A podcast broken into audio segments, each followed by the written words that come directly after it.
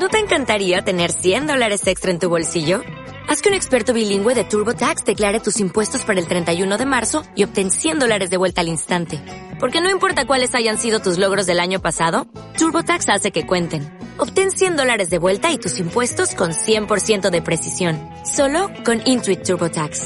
Debes declarar para el 31 de marzo. Crédito solo aplicable al costo de la presentación federal con TurboTax Full Service. Oferta sujeta a cambios o cancelación en cualquier momento. Bienvenidos a este nuevo episodio de Maldita Moda Club. Estamos en la ciudad de Barcelona, casi casi comenzando el verano, podría decir, ya con un calorcito lindo. Eh, y hoy tenemos un invitado especial, él se llama Fabien Arnist, sin H, bueno, con H pero no se pronuncia.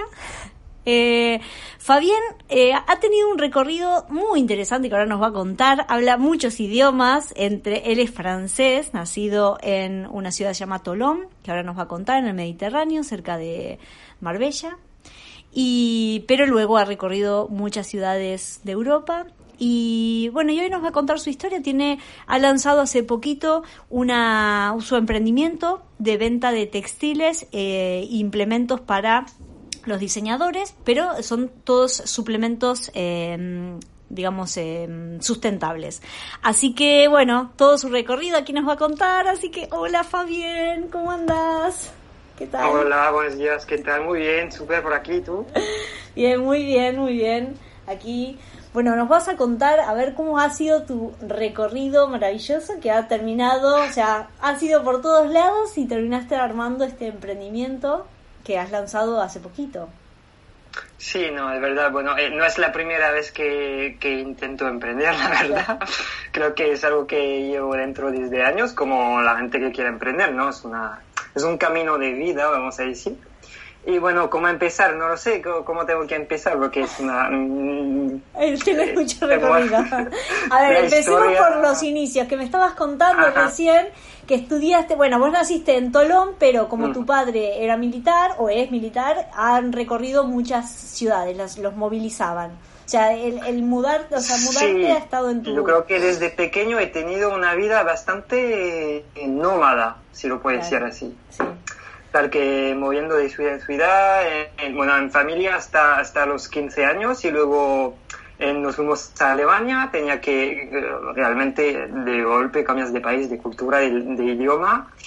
Y bueno, me mandaron también en una familia porque tenía que vivir a 200 kilómetros porque no había colegio francés. Y entonces desde ahí venga la vida salvaje que empezó en Berlín, entonces finales de los 90 empezó mi vida un poco, vamos a decir, una vida de, de creatividad y una vida de buscarme realmente lo que quería hacer de mi vida, porque podía realmente hacer lo que quería en este momento. Iba libre como, como, como un pájaro en un bosque, es decir, que Pero para, totalmente O sea, ¿vos vivías solo? Y yo no, yo vivía en una familia, ah. en una, familia de acogida, vamos a decir, ah, entre los 15 los 18 y pasé el, bachillerato ahí en el Colegio Internacional de, de, Berlín y fue totalmente fenomenal, totalmente internacional, eh, multicultural, eh, bueno, una libertad total, es decir, que en Berlín en esta época podía, había, había abuelas en la calle con los pelos tintados de rojo y piercing y, tatuajes y gente punk y claro, yo llegaba en este entorno como, oh, yo también quiero un piercing, hostia, sí. Lo que pasa es que a los 15 no se podía hacer, no era legal. Claro. Tal que, bueno, eh, eh, no sé, he tenido un camino de vida que realmente me ha, creo, dado la oportunidad de ver muchísimas cosas y desde ahí me he quedado un poco nómada de la vida, moviéndome Mm, y, claro, me ha interesado siempre el textil y la moda y desde ahí pues la creatividad no tiene límite, es decir, que es una herramienta fantástica, ¿no? Claro, claro, sí, sí, totalmente. ¿Y en esa vos vivías en una familia francesa de acogida o era alemana? Alemana. ah, alemana, alemana, vale. ¿Y tu familia dónde había quedado? En, en otra ciudad. En una ciudad que se llama Leipzig, que está ah. a 200 kilómetros, que hoy en día lo puedes recoger en, en el, en, en, el tren AVE rápido, pero en la época no había. Ah. Había que transbordar por trenes de la, de la Alemania del Este, que eran trenes de otra época y era otra cosa. ¿eh? Es que hoy en día, Berlín es la leche, pero en las finales de los 90 no lo era de nada. era muy vintage, ¿no? pero tal que había muchas tiendas de segunda mano que me gustaban un montón. Había ahí prendas que podías comprar para unos marcos. Es decir, que no había el oro en esta época, era mucho más barato y, y realmente desde ahí pues a nivel de prendas yo descubría cosas y me vestía mezclando estilos de que, que, realmente la verdad hoy en día me parece un poco excesivo creo que a los, a, los 17 años a los 16 de esta época eh, me parecía fantástico no también todo lo que es vintage pues claro eh, me gustaba mucho y sigue gustándome mucho yo creo que hoy en día a nivel de diseño todo lo que pasó en los años 70 es una fuente de inspiración también muy grande, ¿no? ¿Qué crees? Sí, sí, sí, totalmente. Sí, y además también la calidad de los tejidos, porque uno, no sé, yo también compraba eh, en la tienda de así, de, segunda mano, prendas, y son prendas que todavía tengo, o sea, de un algodón súper rígido, súper bueno, con unas tinturas geniales. A mí me encanta, o sea, es, me fascina. Es más, había una señora que iba a un localcito a comprarle prendas y le decía, ¿me puede dar eso? Y la señora me decía, no. Y yo le decía, pero por favor, no. Y yo como... ¿Por qué? Porque, y lo sé, lo, quería guardar, lo quería seguir conservando. Ya tenían 30 años esas prendas y que, no sé, tenía como... Era acumuladora. Mucho cariño igual. Mucho cariño, sí, sí, sí. Sí. Bueno, para entonces estábamos en Berlín en tus 18 y ¿por qué no te quedaste en Berlín a estudiar moda y te fuiste a París? Por, por esta oportunidad de decir, bueno, me voy a la porque a los 18, tonto como cada persona, pensaba, quiero estudiar diseño y quiero estudiar moda, y entonces ¿dónde voy? Pues a París. A París. Era un poco tonto, era un poco el cliché, vamos a decir, porque en Berlín sí que había globalmente una, una comunidad un poco underground de moda, un poquito, había también escuelas de moda, pero no sé, no, no me atrae, quería viajar igual, ¿sabes? Quería ver otra cosa, ya me gustaba mucho Berlín, pero también quería ver París porque no conocía nada. Ah, Entonces no hasta ahora, me fui a París solo y era como todo nuevo para mí de golpe, que es una ciudad también impresionante para estudiar moda y diseño porque hay una cultura impresionante, hay, hay museos, expos, tiendas, es decir, que es un entorno fantástico para estudiar, para despertar el, las ganas de, de, de, creatividad, de investigación, de todo esto. Es decir, tampoco no podía entrar en las pasarelas, no hay que creer eh, cosas falsas, pero claramente yo me acuerdo que un día eh, nos llamamos a una pasarela para trabajar de vestuario dentro para preparar los, los modelos, ¿sabes? Esto sí que como estudiantes de moda podía ser, acceder al backstage. Claro. De las grandes marcas. muy guays. Claro impresionante, de hecho, de alta costura y todo. Sí. Y lo que realmente me gustó, bueno, aparte de estudiar diseño, que es fantástico, yo eh, tenía la oportunidad también de cada verano hacer una, una, una práctica de dos meses en una empresa. Y eligió el primer año una empresa que hacía tejidos eh, al telar tradicional, que hace todos los tejidos para Chanel, que son como tweed, esto era fantástico. es que descubrir la técnica era fantástica y el segundo año hizo una práctica en una empresa de textil de automóvil que ah, era también un mundo fantástico, muy técnico, pero... Bueno, claro, porque lo que, lo que no dijiste es que, claro, tu, tu escuela, o sea, tu universidad donde estabas estudiando era industrial con moda, era como una fusión. Yo estudié en el Instituto Nacional de Diseño, Industrial, que ahora se llama Creapole, ah. que es realmente enfocado en diseño industrial, pero que también enseña moda, comunicación visual, eh, bueno, videos, juegos, bueno, ahí tiene varios mm, clases, varios cursos, pero entonces nos tocaba aprender todo. ¡Qué guay! Y entonces tenemos una visión desde eh, proyectos de arquitectura hasta diseñar bolis, hasta para Chanel, por ejemplo. Ah, hicimos así como estudios de, bueno, proyectos fictivos, sí, sí. pero que nos empujaban a pensar un poco más allá de la moda, es decir, pensar a, hicimos maquetas de, de vitrinas, hicimos pasarlas también, costura, patronaje, todo esto, textil, cursos de materiales, de marketing. Era muy, muy, muy intenso.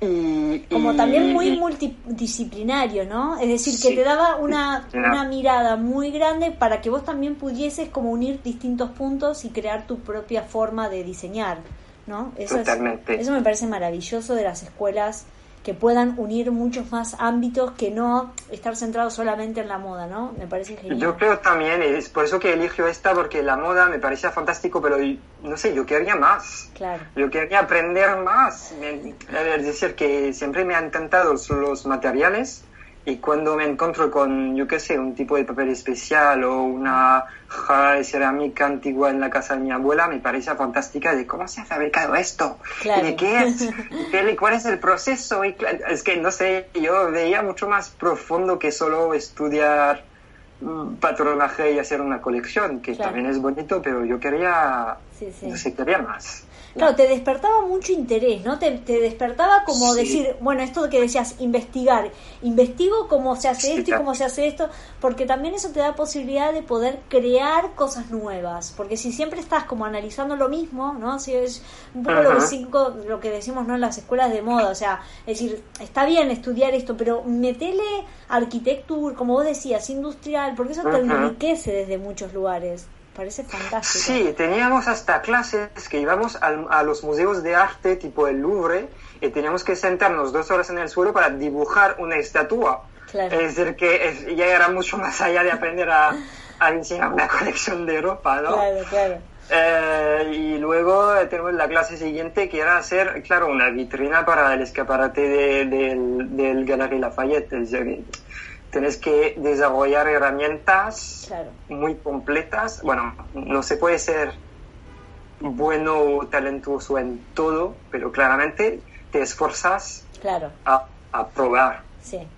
Sí, y además eso te, a vos te da la posibilidad de explorar a vos mismo, te exploras como creativo y decís qué es lo que me mm. puede eh, qué, me, qué me llama la atención, ¿no? Que, porque si te quedas con una sola cosa no exploras otras y, así te da como un bagaje más grande. Exploras a tú mismo, mira, a tú misma. A tú mismo. Totalmente. Claro, eso, oh, genial. Eh, es la parte de, estudios, estudiar es esto, es estudiar, así, estudiarse a sí mismo también es parte del proceso, yo creo, ¿no? ¿Quién, quién somos al final? Hay gente que a veces a 40 años hacen un, breakdown porque al final están como, no es lo que quería hacer de mi vida. Hostia, tienes 40 años y lo descubres ahora. ¿Qué has hecho? ¿No? Bueno, lo que pasa es que a veces la vida te lleva como a estar en un play constante, ¿no? Tipo caballo y seguís, seguís la manada. Entonces hay mucha gente que de pronto dice, hostia, no, y esto ya no es lo que quiero. Entonces, yo creo que no importa cuándo, pero cuando lo hagas, es como la iluminación, o sea, que encuentres, yo le llamo, bueno, el, Dharma, o sea, cuando encuentres tu misión, el Dharma, Buda, ¿no? Es decir, como que encontrás tu misión en la vida, como que todo el mundo empieza a cambiar su perspectiva, o sea, porque vos cambiaste tu manera de ver al mundo, y eso es maravilloso. La visión, la misión, mira, ya estamos en marketing total, pero que al final es marketing, bueno, personal, es decir, que, que, que ah, yo a veces tengo gente que me dicen, quiero crear una marca, ¿me puedes ayudar a encontrar tejidos? Y yo digo, sí, pero a ver, háblame de tu marca y de ti primero, que yo quiero entender quién eres. Y porque hago un poco de coaching a este nivel también, es decir, hoy en día ni en mi proyecto personal de, de, desarrollar y vender telas sostenibles, ya ofrezco también un servicio de coaching porque creo que es necesario. Necesario. Guiarlos, claro. Sí, guiar, exactamente. Soy, soy bastante feliz guiando a la gente, me da felicidad, ¿no? Sí. además que tenés, yo creo que esto que, a ver, todo tu recorrido en distintas culturas, distintas visiones, eso te permite ser muy empático ¿no? Eh, empático con las sí, personas. Hasta demasiado, creo. Empático. bueno, pero. Pero eso ayuda también, yo creo que es importante, o sea, no solo la visión de diseño, que ya la, el diseño por sí es, es una disciplina empática, sino que también a nivel cultural vos lo has incorporado ¿no? en todo tu recorrido y está bueno porque también tenés la posibilidad de decir, ah, bueno, ¿qué pasa si te vas por este lado? O sea, porque vos ya lo has vivido. ¿Cómo fue salir de París y, luego en todo tu recorrido? Después, ¿qué hiciste de, París? Pues mira, yo, yo entonces estudié en París como cuatro años, luego empecé a trabajar, en, primero como asistente de un estudio de diseño enfocado en bolsos, entonces empecé de golpe a trabajar en, bolsos y complementos para eh, marcas bastante premium, que era fantástico porque yo aprendí de golpe a trabajar con un diseñador que me empujaba a enfocarme en algo, en detalles, en volúmenes, que antes iba mucho más en colores y cosas que impactan. Y entonces ya tenía que trabajar en profundidad, más en algo en finés, ¿no? Algo más fino, los detalles, el método de, de costumbre, bueno, todo eso era muy interesante, pero después de, y luego empecé a trabajar en una empresa de, de, moda masculina, eh, que era muy interesante, pero muy agobiador porque tenía que coger los transportes públicos como más de una hora y cuarto cada ida y vuelta.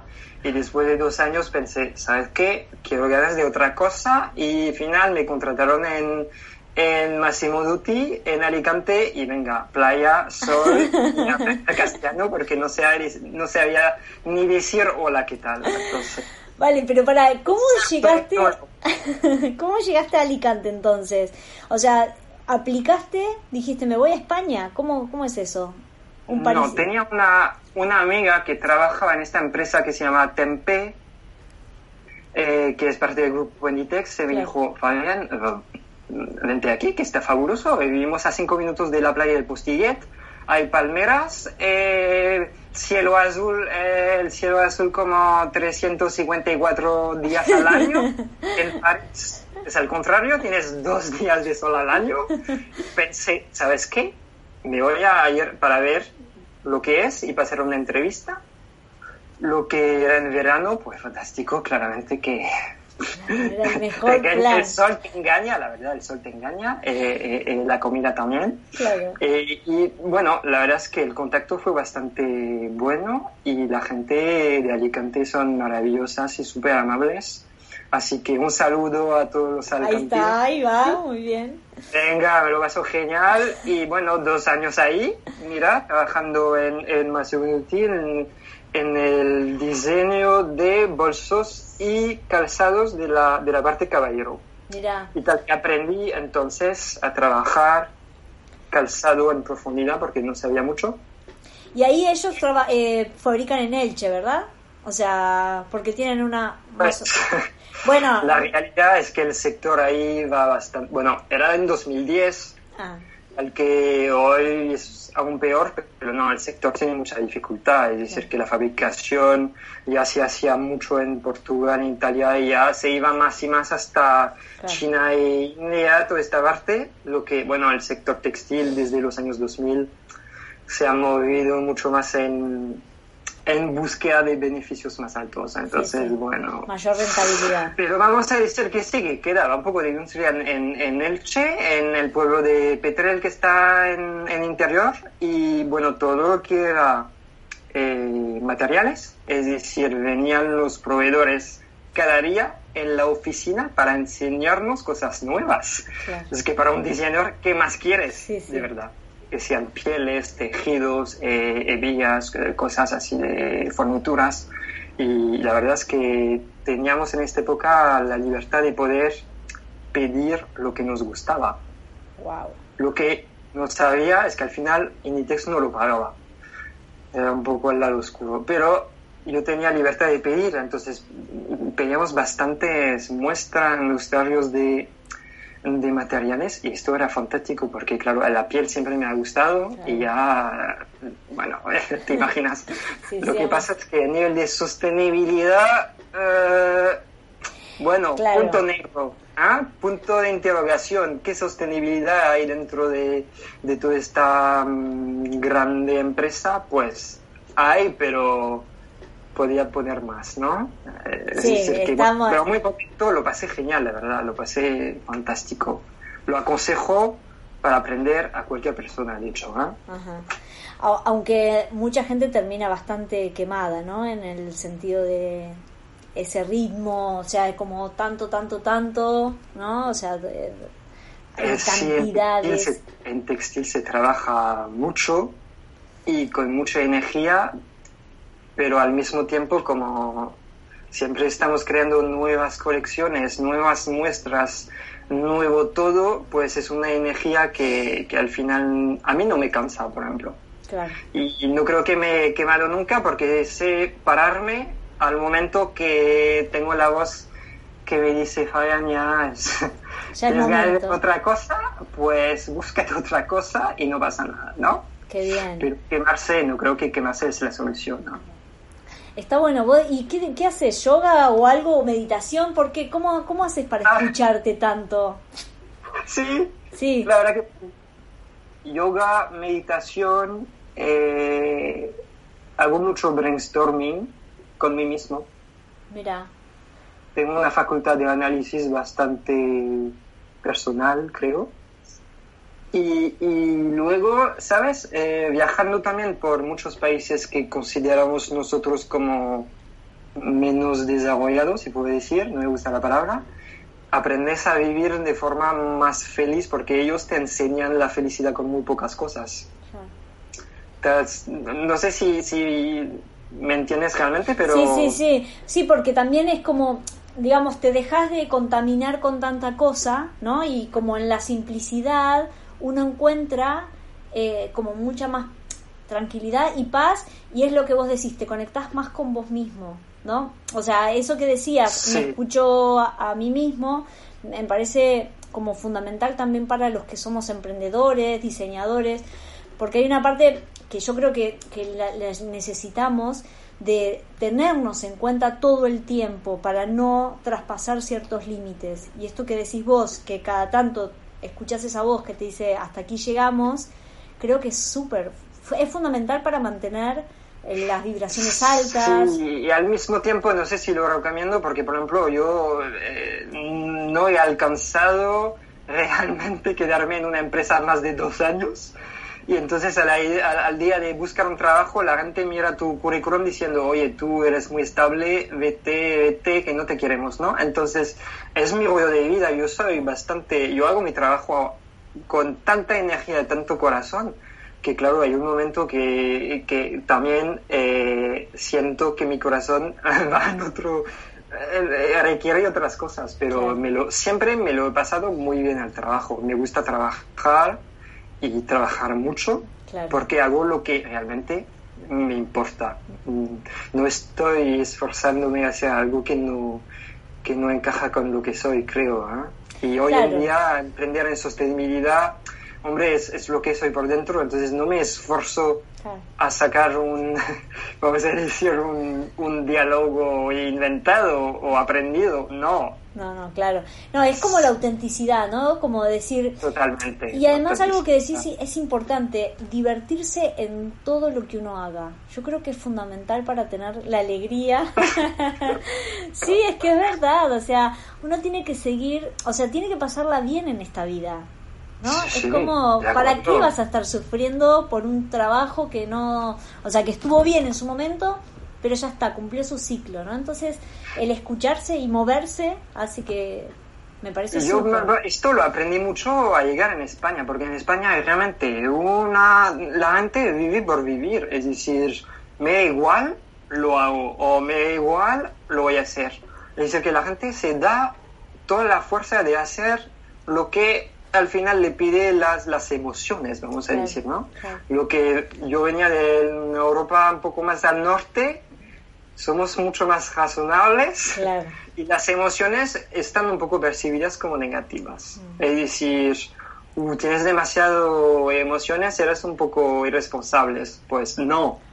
España realmente es un país que eh, a mí me emociona y la gente me emociona mucho porque de golpe la gente habla de lo que tienen por dentro con mucha facilidad.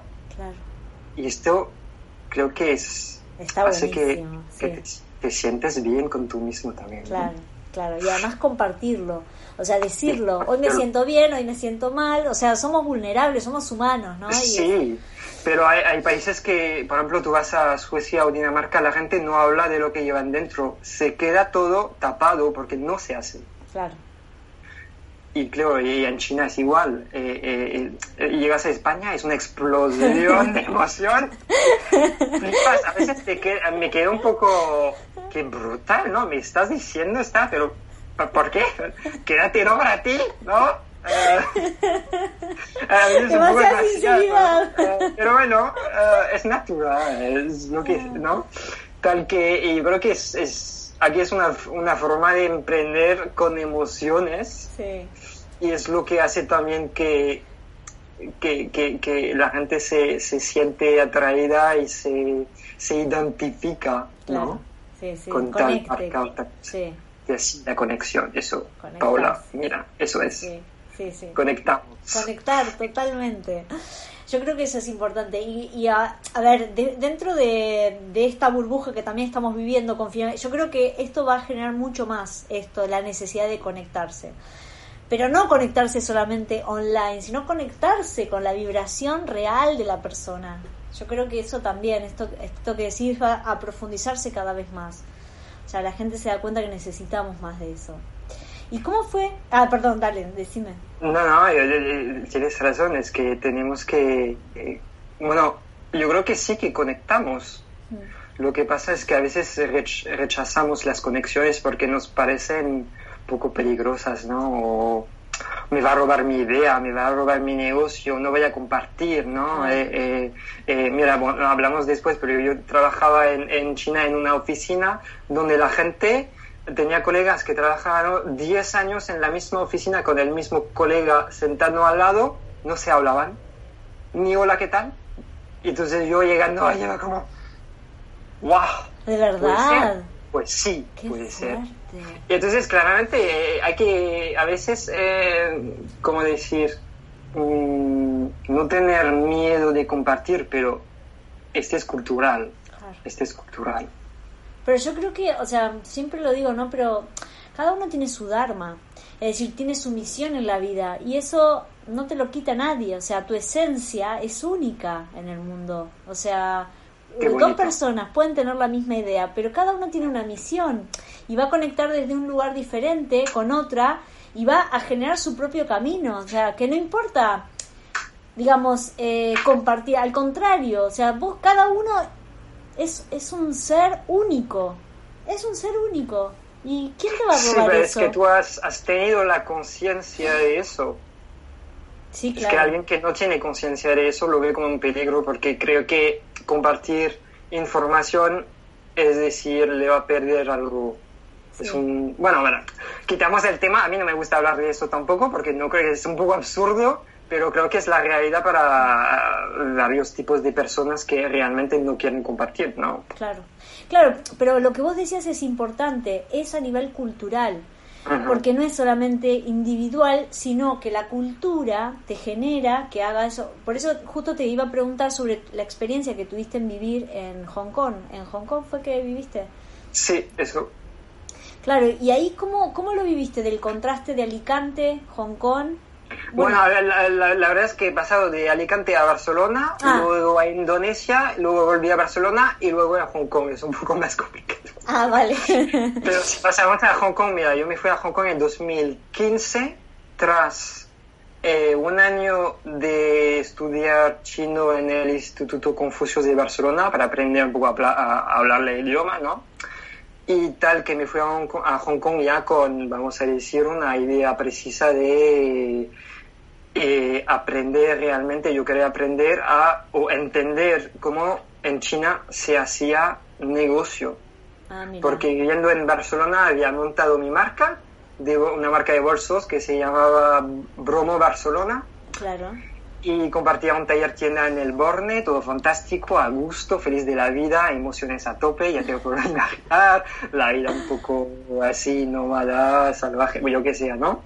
Tal que a nivel económico no me llegaba y pensé, vale, voy a ir a Shanghai. Bueno, el, el, el plan era ir a Shanghai porque en Shanghai había mucho negocio y tenía amigos ahí que me decían, Fabián, vas a encontrar un trabajo en un speech Tal que, ¿por qué, ¿por qué no probarlo? Bueno, yo tenía ya treinta y pico, pensé, igual es el momento, ¿no? Claro, claro. Me voy un año a ver lo que sale y vuelvo, ¿no? Tal que sí, aprendí chino antes, Y bueno, tenía un vuelo a Hong Kong porque era más barato. Ah, mira. Y a quedarme en Hong Kong unos 10 días para visitar, pues iba, sí, iba conectándome en internet, mandando currículum, me salió un trabajo y me quedé en Hong Kong. En tres días, venga a trabajar. Ah, bueno. Entonces, eh, sí, era bastante, es que ya descubrí que realmente, pues hay otra cosa que Europa, es decir, en Europa tenemos una economía muy enfocada en el social, y en el impacto y todo lo que me, me, gusta mucho a mí, claramente.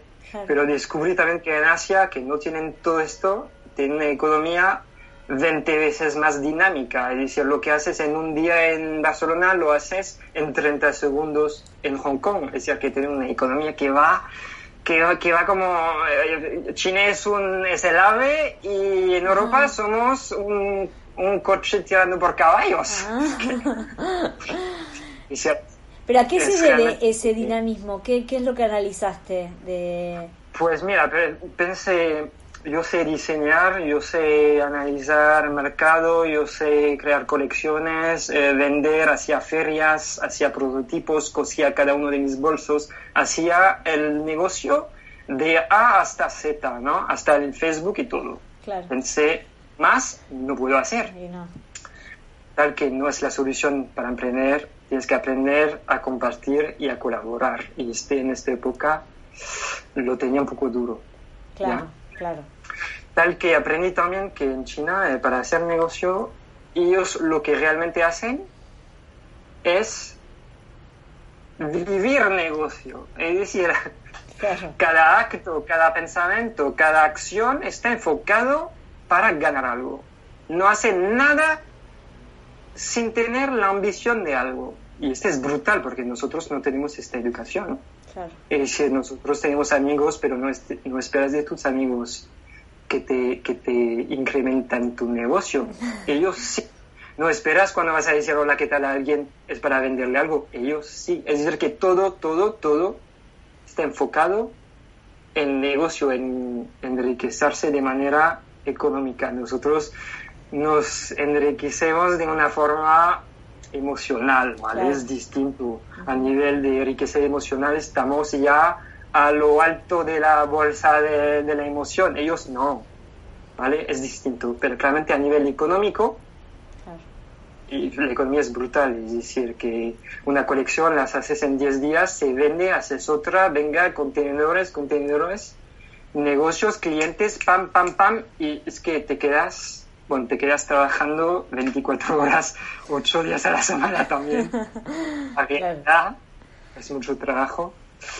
Eh, pero bueno, es una experiencia bastante intensa y lo que aprendí es realmente pensar negocio. Es decir, nosotros a veces a emprender una colección pensamos a, voy a diseñar. Y que ellos lo que pensan es, ¿dónde está mi mercado? Claro. Entonces, empezar por la parte del marketing, de estudio de mercado y de empezar por quién es mi cliente y cómo voy a encontrarlo, cómo me voy a poner en su camino, ¿no? Antes de empezar ni a tener la idea del diseño. Es decir, que el diseño ya está enfocado después de tener el cliente. Y claro, este funciona 100%. Nosotros diseñamos mochilas y luego a quien nos vende, oh, no sé, voy a hacer un mercadillo, a ver, a ver. Claro. ¿Has venido a tu mercadillo? Sí, he venido dos, pero el mercadillo me ha cuesto al doble. Ah, bueno, sí, le había pensado antes. Bueno, bueno, me cambió mucho la mente y de hecho es lo que quería aprender. Eh, quería aprender eso, pero tampoco no me volví chino porque no soy, no tengo esta educación tampoco. Es decir, no tengo una madre china. Eh, yo creo que la, ¿no? nuestra madre nos, nos nos impacta mucho en, nuestra educación, ¿no? Tal que eh, aprendí mucho de eso y ya de vuelta en Barcelona, bueno, después de eso, la, verdad es que después de dos años trabajando como un loco, pensé, hombre, Fabián, pensántelo, y, no veía el impacto social, no veía el, el impacto de mi trabajo sobre sobre el mundo, sobre, bueno, se vendía contenedores de bolsos a tope, pues sí, pero al final eh, eran productos muy baratos, de mala calidad, hecho bueno, sí que pasamos por, por fábricas buenas, pero realmente no veía el impacto social y, y ambiental de todo eso. Y pensé, quiero hacer algo mejor.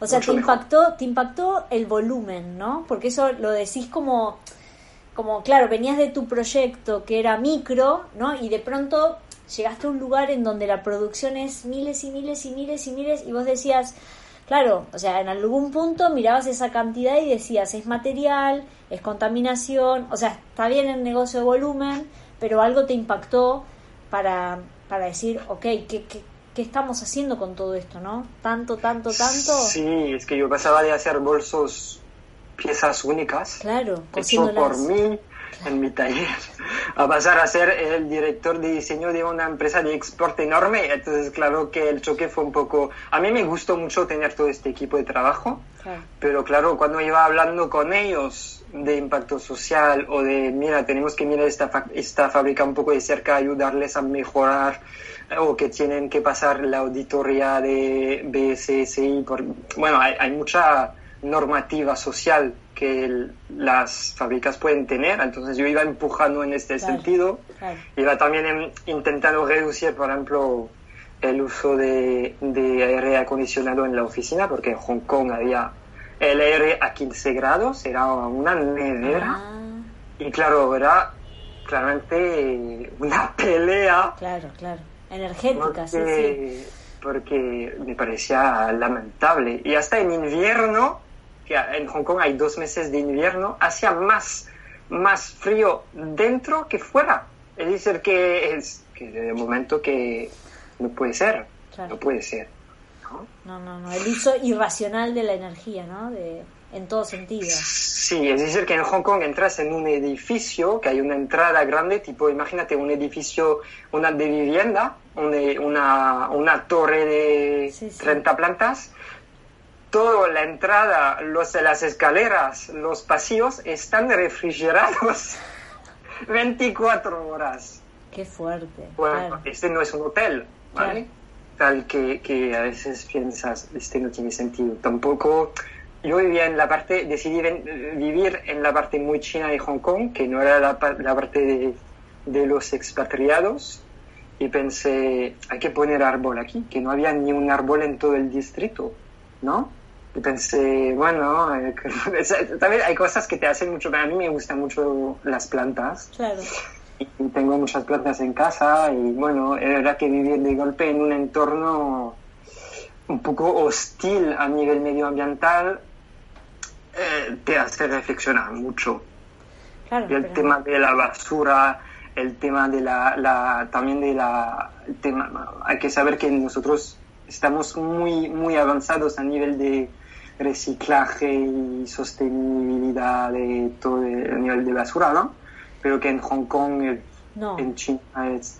No, en Hong Kong la verdad es que flipante porque ves la gente mayor de 60 años que se rompen la espalda recorriendo las basuras en la calle con carritos de, de acero viejos, están ahí y al lado de esto tienes la gente que pasa con sus trajes de marca y que, ¿sabes? que son gente que viven en una eh, opulencia total y al lado tienes una persona, una gente mayor de 60 años que recoge la basura como, como, como si era la época, la, la edad media. Claro es un contraste que nosotros no tenemos, pero es un contraste que a mí me quedaba tipo, ¿qué hago? ¿La ayudo? ¿Diseño un nuevo carrito para ella? Eh, eh, ¿no? Y claro, a nivel de reciclaje, creo que ni la palabra existe.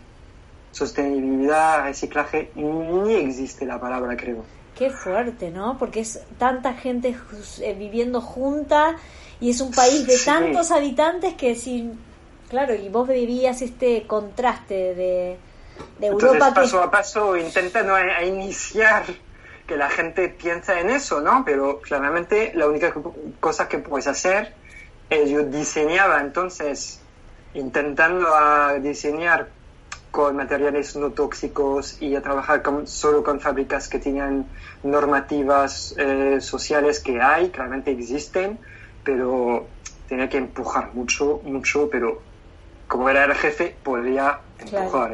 tenía realmente la ventaja de ser en lo alto de la pirámide y cuando iba a visitar una fábrica les decía también, oye, esto cambiarlo, esto mejorarlo y, y vuelvo dentro de dos días a ver si lo has cambiado, entonces mejor que lo cambias ya, ¿sabes? El jefe me va, ah, sí, sí, lo voy a cambiar.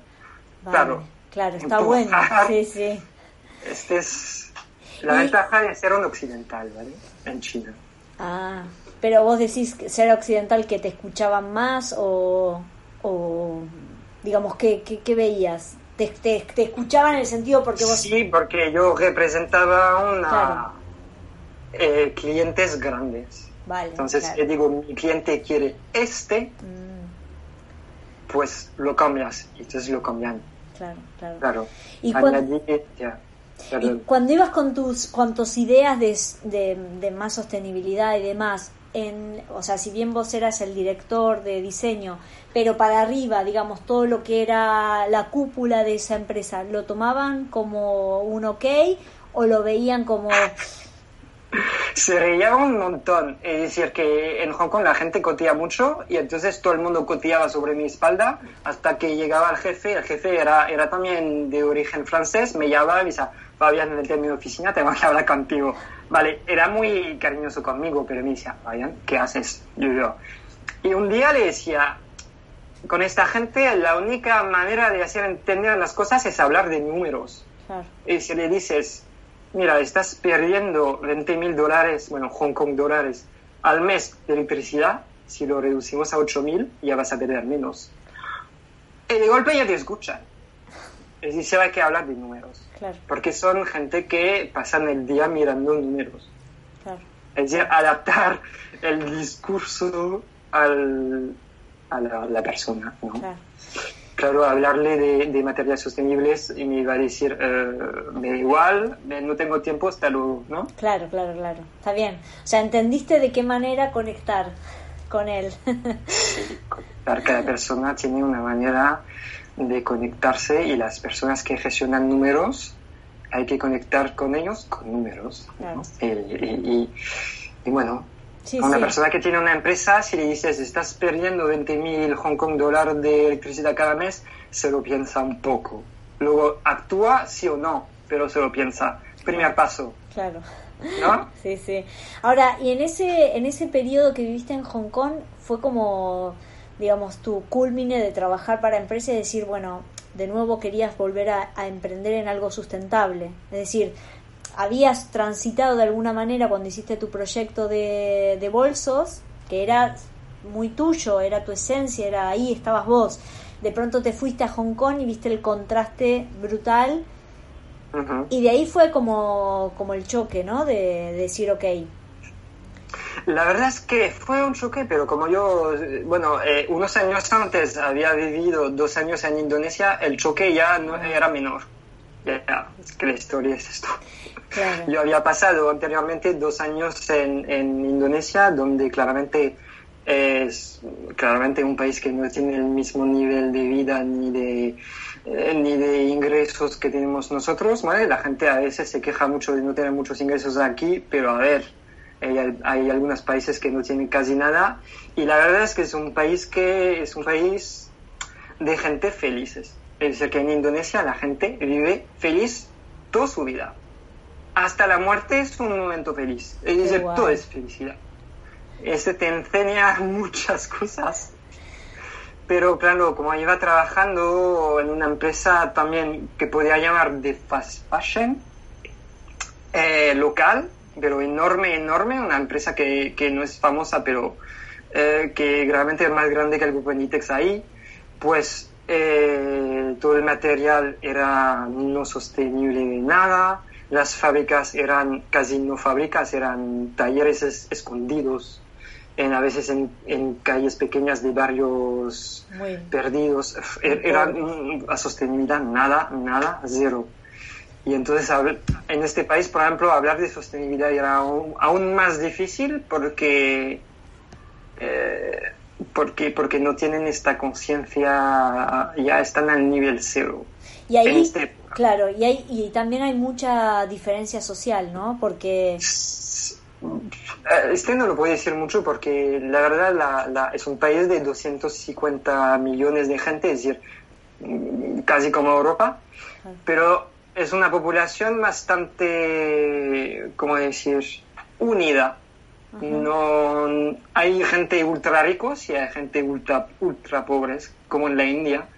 Pero lo, llevan bastante bien porque como son también musulmanes, pues tienen la cultura de siempre ayudar a los más pobres. Es decir, no hay un sistema social de Estado, pero hay un sistema de ayuda por la construcción social de la sociedad entre sí.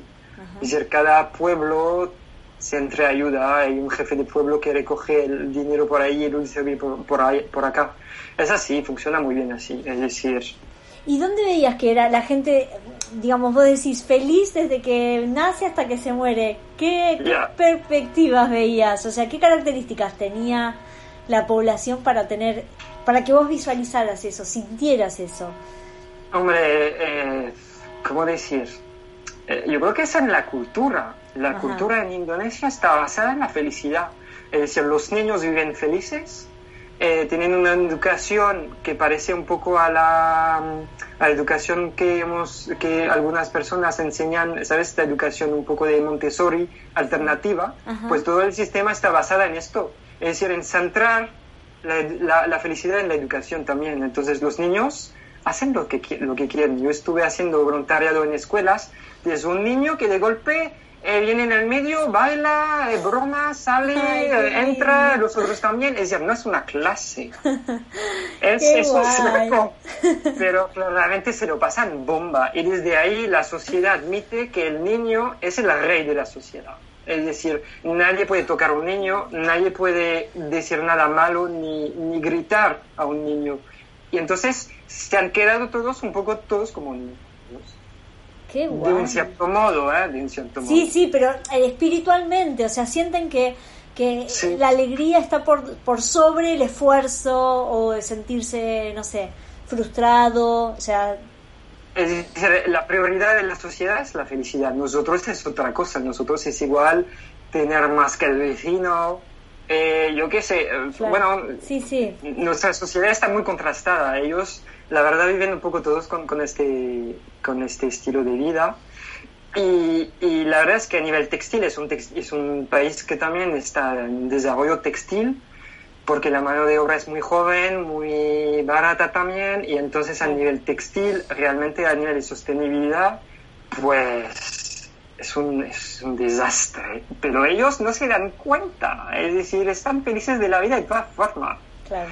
Y ese mismo, lo que me impactó más en este periodo de dos, de dos, años que yo vivía en Jakarta, en la capital, es que está lleno de plástico, peor que la India. Y es un país que es constituido de un, archipiélago de 14.000 14 islas que tienen playas a veces, como puedes ver en Tailandia, pero flota el plástico como si sería, sería peces, es decir, es un país que está sufriendo el plástico como no se puede ni imaginarlo. Este me choco, pero en el fondo de mi, de mi alma. Y yo siempre intentaba decirle a la gente, pero para con el plástico, no me das bolsas, me das una bolsa, matas a una tortuga y la gente se ríe, porque se ríen de todo, pero es decir, que un momento que, claro, la felicidad hoy en día les bloquea actuar un poco también. No, pero ¿cómo eh. no lo ven? O sea, está contaminando sus mares y no lo llegan a ver. O sea, no, El mar, eh, la tierra, todo. Todo, bueno, sí, lo que veías de... Y claro, nosotros que tenemos ya una conciencia muy desarrollada, cuando vas ahí, a mí me, me, yo intentaba hacer voluntariado para enseñar a los niños a no tirar o a, bueno, a, a educarlos un poco de... Claro. Pero no, no había manera, la verdad porque les da igual un poco, ¿no? Y, bueno. ¿Y el agua también estará contaminada o, o cómo no se enferma? el, río está de otro color y la gente se baña, se hace limpia la ropa, todo. Y con mucha felicidad todo. Y, y, todo, el, bueno, eh, pasa que, que, no, sí, es un afecta mucho a la salud humana ya, es decir, que eh, ya hablamos de sostenibilidad, mira, si quieres hablar un poco del tema, eh, sí, claro. nosotros tenemos una conciencia a nivel social, pero también a nivel de vida, de, que, vamos a decir, de salud, salud a nivel de la sociedad, ¿no? Sí, sí. Y habrá aún más con lo que está pasando con la pandemia, ¿no? Claro, claro, claro. Qué fuerte.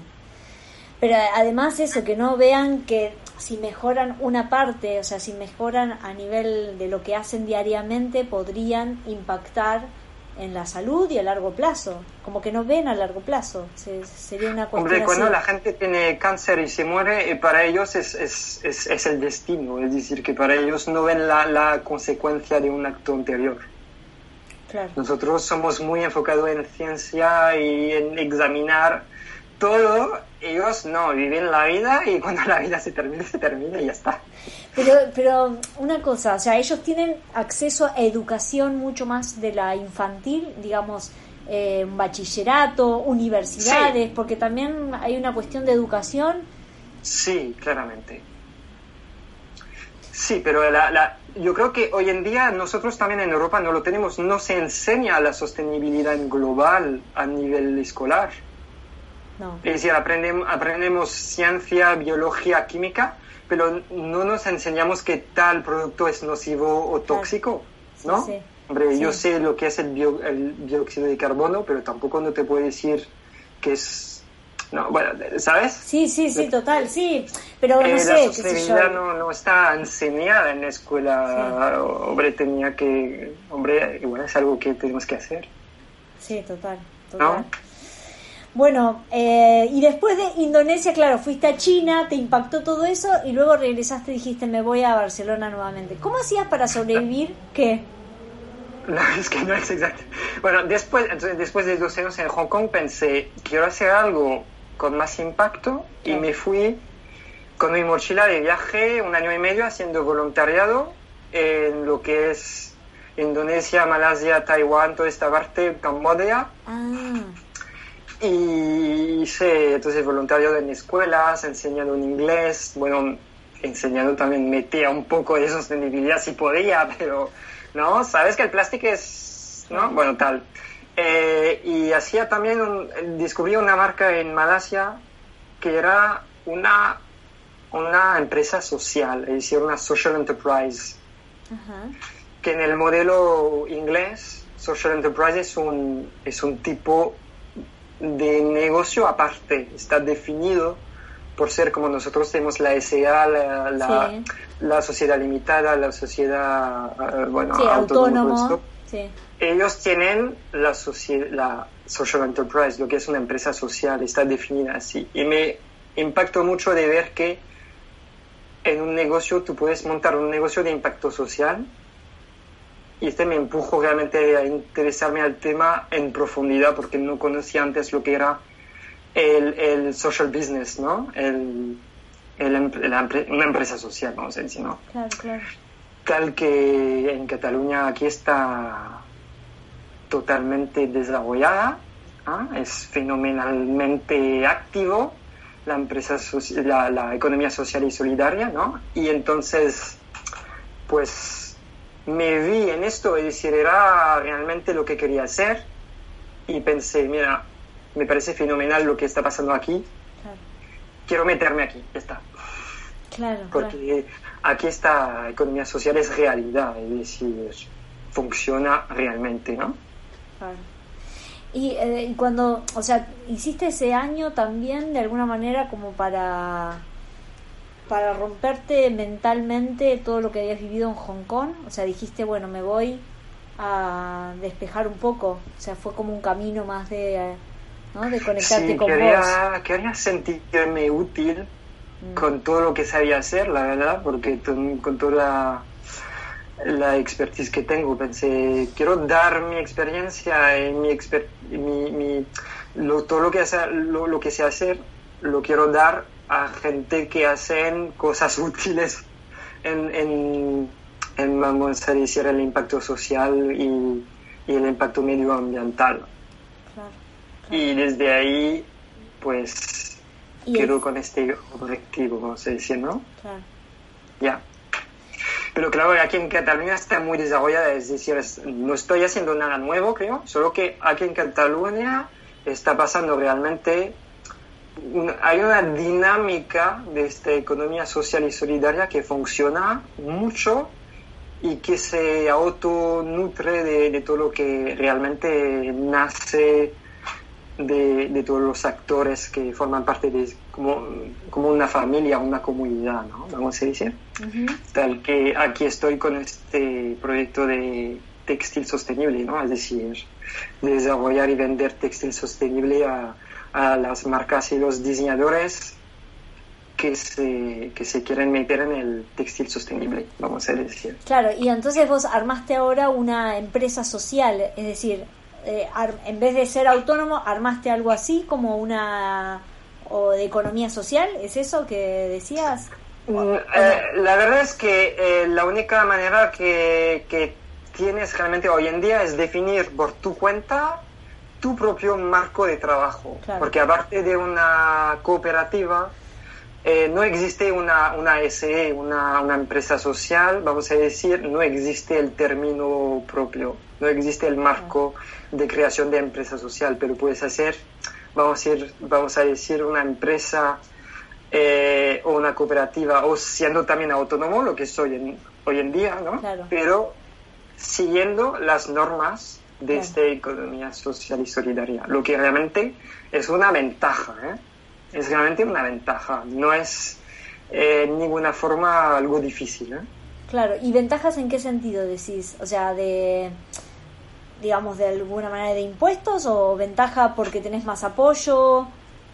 Sí, no, es, es, bueno, hay subvenciones también. Eh, no estoy haciendo publicidad. No, no, pero, si vas a Barcelona Activa te, te explican todo. Barcelona Activa es fantástica. Sí, sí, sí, yo estoy Lo tendrán que, que, exportar, porque claramente el mundo tiene que saber de Barcelona activa, lo tenía que, que, desarrollar en cada ciudad de España primero y luego de toda Europa, porque claramente más la gente, más estoy hablando con la gente de economía social, más, más la gente le dice, pero es lo que quiero hacer. Claro. ¿no? Un negocio que tiene sentido, pero es lo que quiero hacer. Claro, claro, claro. Realmente. Totalmente, totalmente. Totalmente. Ahora no. o sea, estamos acá. Para mí es fundamental, es eso. Es como... quiero hacer un negocio, sí, un negocio, porque quiero ganar mi vida, sí. Claro. Pero quiero tener un impacto, quiero un impacto sobre tal tipo de gente, tal tipo de medio ambiente, tal, ¿no? Eh, quiero definir mi impacto este es súper interesante y yo creo que si, se si lo podíamos aprender a, a la escuela, yo que sé, el último año de bachillerato, sería como, ¡Oh! pero lo quiero hacer sí, o sí, ¿no? La verdad es que yo me, me encontré con este, este concepto bastante tarde, ya tenía más de 30 años, si no lo hubiera hecho ya mucho tiempo antes, ¿no? bueno, pero de alguna manera recién ahora está un poco más visualizado, más desarrollado, o sea, tal vez te encontraste ahora porque tenías la, la cabeza preparada para recibirlo también, o sea, estabas preparado para eso. O sea, este es tu momento también. sí, sí, creo que sí. Es, es, el camino de vida, ¿no? Exacto. Sí, yo creo que no hay un antes ni un después, sino es una hora. Es, un camino, no, es un camino. Eh, entonces, eh, ahora la sostenibilidad, pues a mí me interesa especialmente a nivel de materiales y telas y fornituras. ¿Por qué? Porque, bueno, siempre me, me han interesado el textil y la moda, pero ya empecé de muy pequeño a robar retales de tejido de mi madre en la basura cuando la tiraba. pues el textil siempre ha sido para mí una... Una herramienta, ¿no? Sí, algo que me ha fascinado. Es el textil, la base, la materia prima siempre me ha fascinado. Y tal que hoy en día estoy como coming back to the roots, ¿no? es decir, he trabajado con materiales toda mi vida, pero ya me quiero concentrar solo en esto, porque creo que a nivel de sostenibilidad, tocando la materia, pues tocamos realmente a todo, especialmente en el, toda la industria textil. Porque lo que contamina hoy en día no es alguien cosiendo, sino es lo que utiliza para coser, es decir, el, hilo, eh, la tela, las fornituras y entonces toda la cadena de fabricación y de transformación pasa por la materia, es la materia que realmente pues contamina, ¿no? Sí, sí. Y ahora, ¿y vos conectás proveedores que están dentro de Cataluña? Es decir, vos ofreces el servicio a un diseñador que quiera desarrollar su colección sustentable o sostenible y vos que los conectás con distintos o vos les vendés piezas, ¿cómo haces? Eh, yo hago, mira, yo eh, pasando también por marca propia, yo sabía que a nivel de diseño eh, lo que es muy complicado para un emprendedor, un diseñador hoy en día es primero encontrar la materia que buscas. Y segundo comprarla porque al final el proveedor no te toma o en serio o te pide un mínimo de 500 metros por color ¿qué vas a hacer no puedes alcanzarlo. Entonces eh, lo que hago es soy mayorista globalmente. Lo que hago es monto una colección una selección de telas. También desarrollo telas nuevas o colores o, eh, vamos a decir diseños como hayas cuadros lo que sea no Tú mismo, o sea, diseñas esos, esos textiles. Sí, yo diseño una colección de telas que me interesa con los proveedores que sé que me interesan también trabajar con ellos y luego los vendo a los diseñadores que realmente necesitan comprar poca cantidad y materiales, vamos a decir, garantizados, sostenibles y a nivel diseño interesantes. Sí, sí, que, puedan diferenciar sus colecciones. Sí, los meto en la mesa todo lo que realmente podría ser nuevas cosas cada temporada. Claro. ¿Y con qué fibras estás trabajando? O sea, algodón. Pues, yo selecciono realmente los materiales que son primero producidos en proveedores o artesanos que respetan unas normas sociales, es decir, que tienen certificados. Y segundo, el tipo de material también está, yo lo selecciono por su impacto, eh, su bajo impacto sobre el medio ambiente, es decir, sí, algodón pero certificado, que sea orgánico o BCI, lo que se llama BCI, que es un, un algodón eh, cultivado con menos, eh, bueno, un marco preciso, de menos químicos de una forma, una forma más sostenible. El, el, lino, el cáñamo, todas esas fibras también de agricultura que puede ser certificadas orgánicas o vamos a decir de forma eh, sostenible, ¿no? Claro. Entonces, bueno, hay mucho papeleo detrás, no te creas que a veces me gusta mucho, pero hago mucha verificación, investigación, voy a ver, hablo con ellos, es decir, hay, hay una parte menos... Eh, menos glamorosa. de papeleo, pero que me, la tengo que hacer porque quiero estar seguro de lo que vendo, ¿vale? Eh, mucho engaño en el textil, la gente que dice, sí, sí, es es algodón biológico, vale, enséñame el certificado, lo quiero ver. Claro, claro. Ah, no lo tenemos, pues mira, entonces lo que hago es o les ayudo a tenerlo o les aconsejo en lo que pueden hacerse, lo que pueden hacer, o si no les digo, mira, yo quiero trabajar contigo, me interesa tu, tu proceso de fabricación, cada fábrica tiene un poco su, sus talentos, se puede, ser, puede decir, ¿no?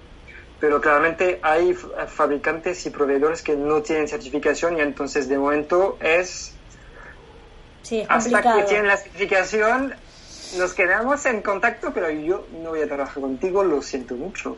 ¿Y vos crees que la certificación les cuesta porque es pasta, o sea, es una inversión que tienen que hacer, porque por ahí son muy pequeños, o por, por qué no quieren hacer la certificación? Mira, hay dos, hay, dos eh, tipos de certificaciones. Hay, hay la certificación de la empresa entre sí, es decir, de cómo maneja eh, su entorno, por ejemplo, cómo maneja sus, eh, el sistema de basura, la seguridad, el tema social, si paga su, sus empleados bien, si no emplea niños. Entonces hay certificaciones y auditorías a nivel social. Claro. Esa es la empresa. Y luego al nivel de producto hay certificaciones que certifican la materia prima, es decir, eh, los hilos o la tela, eh, y la, toda la cadena de, de, vamos a decir, toda la cadena de fabricación, porque una tela es de 8 de, de hilos, si la empresa que hace el hilo no tiene la certificación, la tela no la puede tener. No. Entonces, toda la cadena. hasta la agricultura. Eh, tiene que ser certificada. ¿Es pasta? Sí. La certificación cuesta mucho. Es un business, claramente que sí, pero es lo que nos permite hoy en día distinguir. quien respecta o no las normas. No hay otra opción de momento. Tal que además hay que saber que una, una certificación pues pasa por auditoria, tienen que revisar todo si no, no está todo en regla, puede ser un trabajo de un año a veces hasta que la tienen y esta tiene una validez de a veces un año o dos. Y, tiene que volver a tiene fecha, el certificado tiene fecha, lo puedes comprobar. Bueno, está bien porque así mantenés que todo, que todos los años haga. Si no, dice, algunos dicen, bueno, ya tengo el certificado, listo, tiro toda la borda. Ya no, la tienen que renovar. Y claro, sí, una certificación, por ejemplo, hay una certificación que, que se utiliza un poco sobre artesanos más pequeños, por ejemplo, en la India, que es la, la certificación de la Organización Mundial del Comercio Justo. Claro. Esa es otra cosa, pero también permite saber si el taller respecto a estas normas. Vale, creo, mucho, yo creo que vale casi mil dólares para tenerla, un año, y la renovación cuesta quizá 500 dólares cada año la renovación. Entonces, claro, que sí que cuesta para un taller. Para un taller pequeño. Humilde, hombre. Sí, claro, sí, sí, es un número. Sí. Sí, sí. Y ahora, y siempre me, trae la duda, porque en toda en esta cuestión de, bueno, el cambio obviamente que es súper eh, fundamental, necesario, pero ¿qué pasa con el poliéster y con ciertas prendas que se necesita el poliéster? Eh, como los chubasqueros o sobre, ¿no? Como, digamos, hay ciertos productos que se necesitan o, no sé, una, un bañador que necesita la poliamida o el elastano todos estos derivados aún no se han descubierto o no no han no hay reemplazos. Cómo lo ves hombre hace hace 100 años no teníamos todo eso y la gente no vivía desnudo de lo que sé ¿no? es verdad.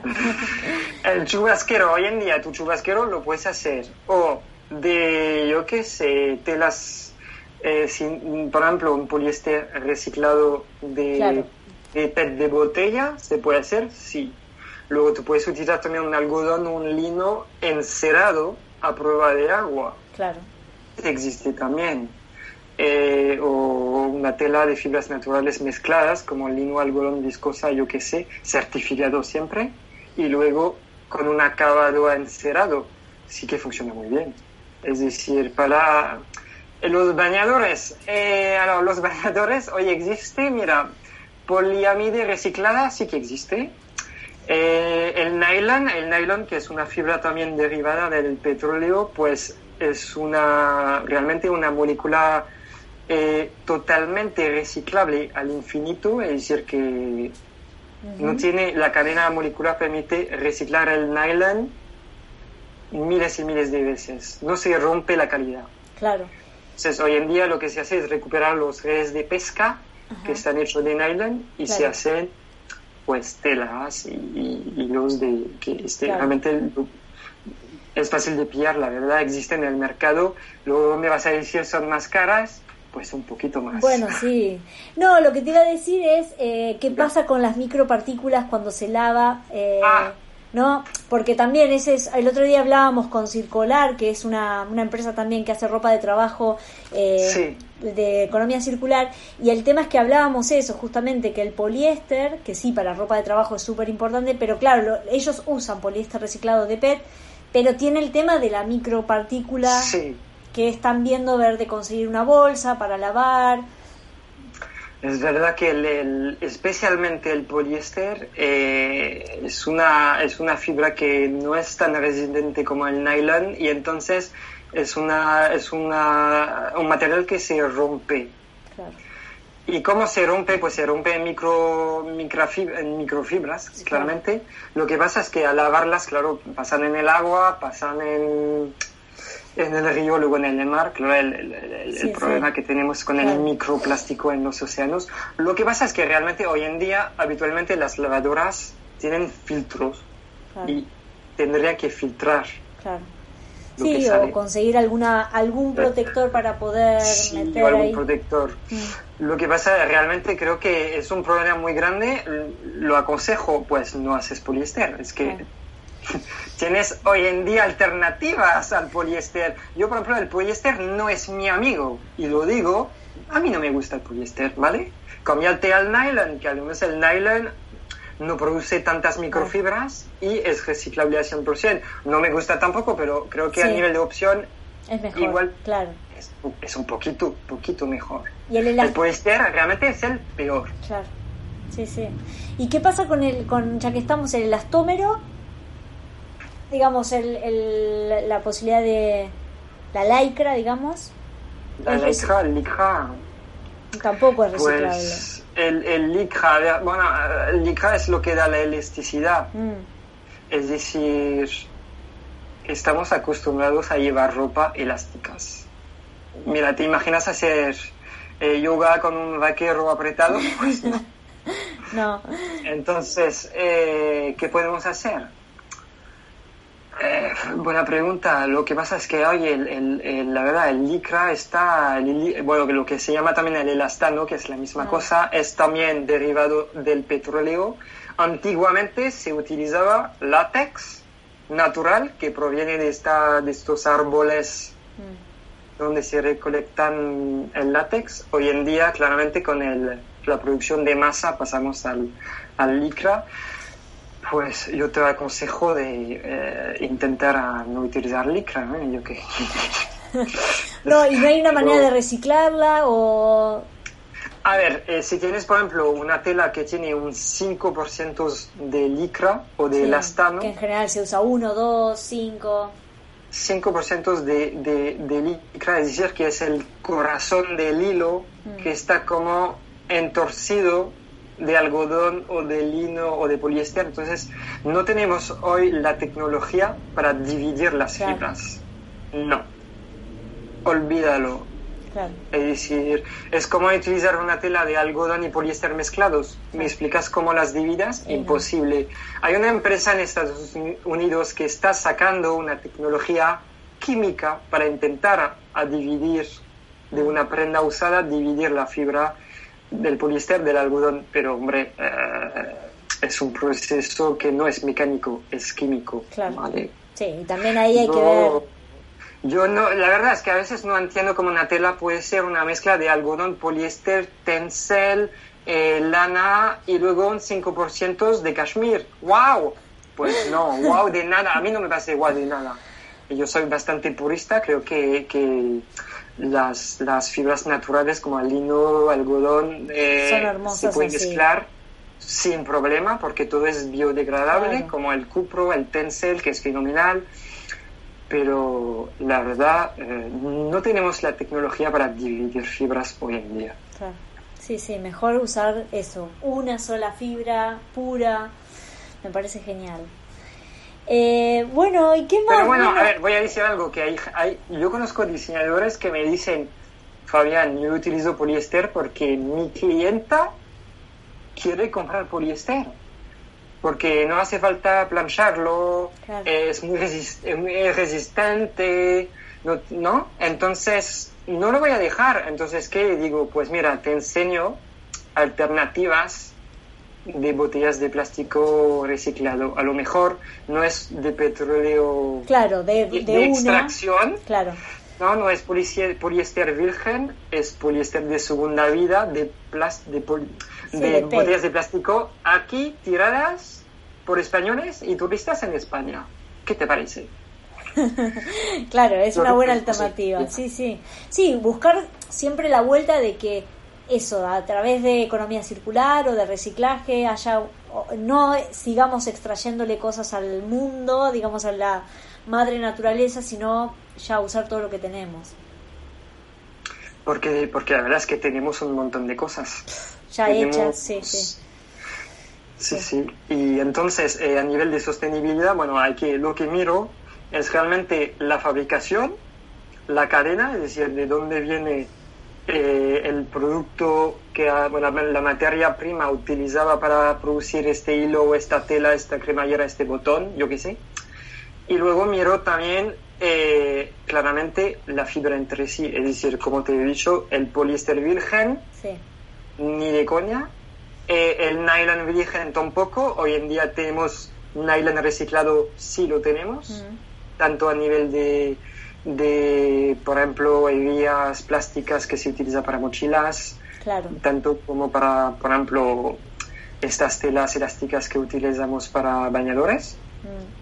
Eh, y luego, pues tenemos también, vamos a decir, yo a veces me vas a preguntar, ¿de dónde sacas tus telas? Pues mira, principalmente aquí en Europa, es en España, en Portugal, en Italia, en Francia, eh, unas también un poquito más al norte, pero en la comunidad europea, en Suiza también hay, es decir, tenemos un patrimonio textil muy bueno. increíble, hay que decirlo y necesitan nuestro apoyo también, es decir, nuestros proveedores de telas y fornituras. Entonces yo quiero trabajar con ellos. Y luego hago también un poco de desarrollo eh, con unos proveedores que están en la India porque están haciendo un producto que no puedo hacer aquí. Es decir, yo hago solamente estos tipos de telas hecho al tela tradicional, que están hechos por artesanos que lo hacen desde ya centenares de años. Y entonces es patrimonio ahí. Y este me gusta trabajar con gente que tiene patrimonio donde están, siempre utilizando pues fibras naturales. Porque, porque es lo que yo creo tenemos que utilizar, ¿no? Eh, sí, sí, hay que volver a la fuente. Sí, además lo que vos decías, ¿no? El trabajo justo, o sea, es de, de digamos, de... El trabajo justo, de que, que, todos tengan un, digamos, un ingreso real y no eh, lo que sucede muchas veces en la industria. Eh, y entonces pueden comprar contigo eh, pequeñas cantidades, es decir, pueden hacer sus colecciones porque te voy a empezar a mandar así a muchos que me preguntan. te voy a mandar, sí, ya, ya he compartido tus datos, pero voy a seguir compartiéndolo también porque hay muchos diseñadores que les interesa cambiar su manera de producir, pero bueno, como vos decías, eh, no pueden comprar 500 metros y tienen que hacer pequeñas colecciones, así que me parece increíble, increíble que hayas montado todo esto. Es, es un... Hombre, estoy montando todavía, ¿eh? de hecho está todo montado. Lo que realmente quiero facilitar es primero la búsqueda de materiales, y ahora él me dice, mira, estoy buscando tal materia para hacer una camisa, lo quiero tal, tal color, lo busco, si lo tengo te lo enseño, te enseño posibilidades con los precios, yo vendo al por mayor, entonces un, bueno, un rollo de tela son 50 metros. Claro, bueno, sí, lo mismo. Con un precio asequible, luego si quieres menos, pues te doy menos, pero el precio sube un poquitín. Claro, ajá. Y eh, a nivel de cantidad, pues mira, tú no vas a tener que comprar 500 metros, pero yo sí. Claro. Entonces, desde ahí tengo que yo manejar toda esta parte y, me quiero meter ahí, sí, porque creo que realmente... Me parece genial. Eh, no es fácil, pero yo creo que me voy a comer todos los problemas para facilitar el acceso a los demás, pero no me importa porque creo que sí, tenemos una... Hay una realidad de realmente que cuando tú vas a una tienda en el centro de Barcelona, no te das cuenta, pero en la etiqueta nunca ponen el made in, el hecho en, porque no es de aquí. Está casi todo importado o comprado a importadores que están en Cataluña, pero que importan desde China casi todo. Esa es la realidad. Lo he investigado bastante. Sí, lo has vivido también. A mí me gustaría también hablar con esa gente para que también cambien un poco su oferta es también yo estoy concentrado en, me concentro en B2B, es decir, empresas autónomos, pero también me gustaría trabajar con mercerías y, tiendas de tela porque ellos también eh, venden mucho, es decir, que tienen un impacto, ¿vale? Sí, sí, sí. Es genial, genial. Bueno, yo creo que eh, es necesario hacer esto que decimos, ¿no? De cadenas, de, ¿no? Como red de redes. Entre todos vamos a cambiar esta forma de, de, confeccionar y de hacer la industria de la moda, que no es moda ya, porque en realidad no tiene que ser moda, no tiene que ser algo tan tan variable, sino tenemos que romper también hasta incluso ese concepto, ¿no? De decir es, es algo a largo plazo. Y creo que con la acción individual y que cada uno ponga un poquito, ¿no? De un granito de arena, creo que vamos a cambiar de a poco entre todos todo esto. Bueno, yo quiero mucho en la, en la acción individual, pero se tiene que pensar muy global, porque realmente bueno, claro. Eh, yo creo que realmente nos tenemos que trabajar en equipos. Sí, sí. Y, y hoy en día lo que nos falla, mira, si lo comparamos otra vez con cómo procesan los chinos, ellos trabajan mucho en comunidad. Es decir, se entreayudan de una tal forma que un chino que llega tal en Barcelona, toda la comunidad china de Barcelona le va a ayudar para que pueda abrir en dos días su, tienda. Es decir, ellos tienen este sentido de, comunidad y, funciona bien. Tenemos que inspirarnos de cada, cada, persona haga su, igual su proyecto, su marca, pero tenemos que realmente eh, agruparnos. Sí, sí. Ahí estamos, acá aquí estamos, Fabián. Sí, en este podcast, muy bien, ¿no? Yo tengo, mira, tengo que decir, tengo un sueño y lo voy a expresar. Claro que sí. Eh, yo creo que en, en, en España hay realmente una fuente increíble de marcas sostenibles a nivel textil, que sea textil hogar, moda, y accesorios, calzados, que es increíble, pero que le falta un poco de visibilidad, le falta un poco de estrategia comercial, tal que donde se van, pues se van a otros países para vender, se van a, ferias en París, pues mira, yo creo que en Barcelona necesitamos una feria internacional de moda sostenible, una realmente como teníamos hace eh, unos años aquí en Barcelona el Bread and Butter, no sé si lo conocías. Sí, lo conocía de, de una Berlín, una feria así en B2B de marcas, pues yo creo que en Barcelona necesitamos realmente una feria tal. Tenemos una Fashion Week, que es fenomenal. La tenemos que empujar igual hasta una moda sostenible, una bandeja moda sostenible, ¿no? Cambiar un poco las bandejas en Barcelona, que yo quiero verlas textil sostenible o vida sostenible, yo qué sé, cambiate la bandeja al balcón. Que realmente este es una ventaja económica detrás también. Sí, totalmente, Que, va a ayudar a muchos, las mejores ferias están en Berlín, pero hombre, si la moda cambia mucho, la gente siempre tiene ganas de nuevas cosas. Es la ventaja del mundo textil que todo lo nuevo atrae. Sí Sí, sí. La gente se cansa mucho. Sí, sí, estamos en el mejor momento también. Y creo que no hay una feria internacional de moda sostenible, pues hay que creerla. Y te digo que, que si cada uno hacemos una lista de todas las marcas de España de moda sostenible, ya podemos llenar a la fiera. Es que, que ya está hecho casi. vamos, vamos por ese sueño. Fabián, lo vamos a cumplir, lo vamos a cumplir. Bueno, el año pasado hicimos con Paus, que son unas chicas de Ámsterdam, hicimos una digamos un mercado de moda sostenible, pero costaba mucho que la gente se incorporara. Pero bueno, es cuestión de ir cambiando las mentalidades y de a poco se va, se va haciendo. Los mercadillos es otra cosa. Yo hablo de una feria B2B. Sí, sí, sí, sí, sí, total. Los mercadillos es verdad que hoy en día eh, son bueno, es diferente. Es, decir, que, sí. vamos a decir, yo he hecho mercadillos también y es verdad que cuesta. Cuesta, sí, sí. Yo la última vez que hice un mercadillo pensé, es el último. Porque agota, agota, la verdad. Sí, sí, claro. Bueno, y para cerrar, porque ya vamos, eh, aunque ah. no lo creas, vamos una hora y veintidós minutos, Fabián. Con... Perdona, yo, hablo mucho. No, no, por favor, yo te he conducido a esto porque la verdad tu historia es maravillosa. Eh, bueno, ya vamos a dejar igual eh, los links de todo, cómo te pueden conseguir y demás, papá. Pa, pa.